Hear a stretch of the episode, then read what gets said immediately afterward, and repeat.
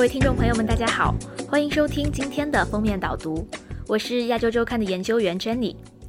这一期的封面文章啊，我们讲了日本新能源汽车的现状，我们称之为追赶中美，争取后发制人。那么这期节目呢，我就来和您聊一聊这篇文章的背景、新能源汽车的全球热潮，以及一些对新能源汽车降温的声音。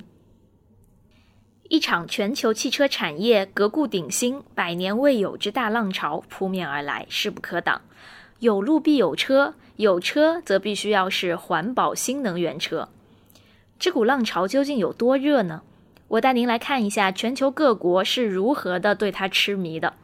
在全球化环保型可持续发展的碳中和的新目标下，世界各国纷纷推出了将淘汰污染环境的燃油汽车目标。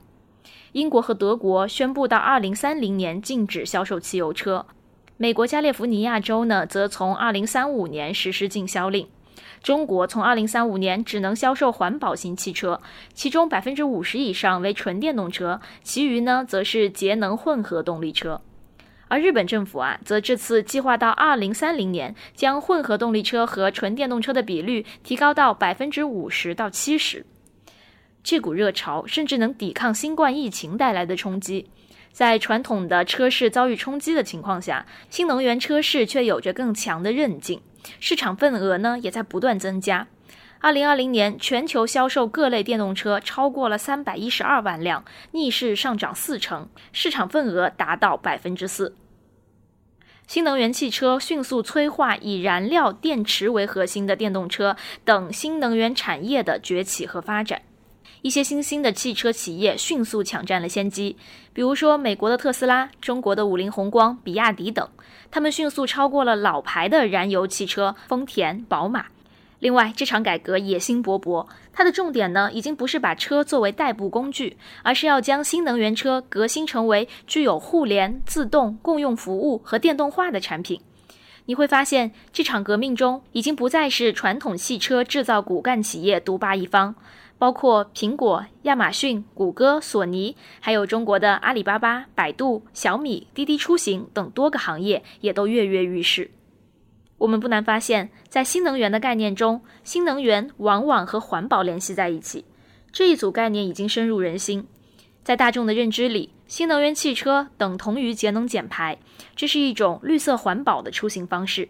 发展新能源汽车是未来的必然趋势，也正是这种预期推动了新能源汽车市场的繁荣。不过，我们要问一句：新能源真的环保吗？制造新能源汽车非常重要的部件是锂电池。我来和你分享一篇出自英国《卫报》的文章，它的题目是《白色石油的诅咒：电动汽车的肮脏秘密》。作者讲述了在追捧白色石油的过程中，人们是如何在以降低碳排放之名行破坏环境之实。这篇文章的要点是什么呢？我来用一句话给你概括。就是在对新能源汽车的狂热追捧中，人们只看到了新能源汽车的减排效果，却很可能忽视了对替代性资源锂矿的破坏。兜兜转转啊，依然不能绕出持续消耗有限资源的这种发展模式。我们简单来理解，本质上，只要新能源汽车使用锂电池，锂矿的开采就是必然的，锂呢也就成为新时代的白色石油。这么重要的能源都分布在哪里呢？锂的资源分布啊，在全世界范围内非常不均衡。全球范围内储量主要在南美的智利、阿根廷以及澳大利亚，还有一小部分呢在美国和中国。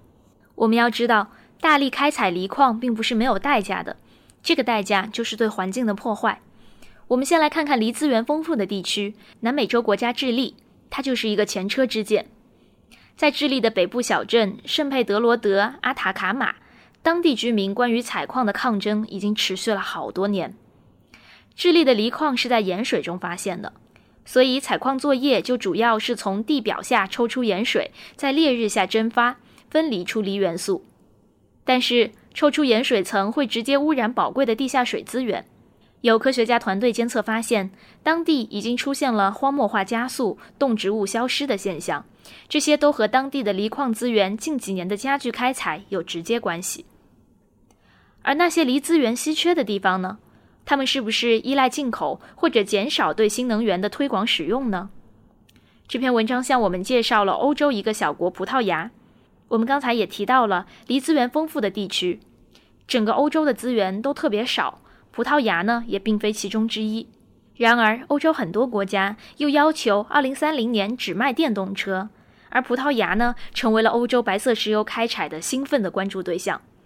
这样的做法，一是考虑到欧洲从澳洲、南美洲进口锂的运输成本太高，而且受制于人，所以啊，对自家后院葡萄牙给予了厚望。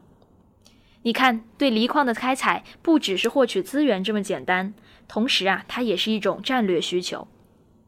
那么，日本的电动车车载锂电子电池的领域又是处于怎样的地位呢？中国在新能源汽车上能否超越日本呢？欢迎您关注我们亚洲周刊的 Facebook 查看摘要，或者订阅我们的周刊查看全文。这是封面导读的第五期，我们下期再见。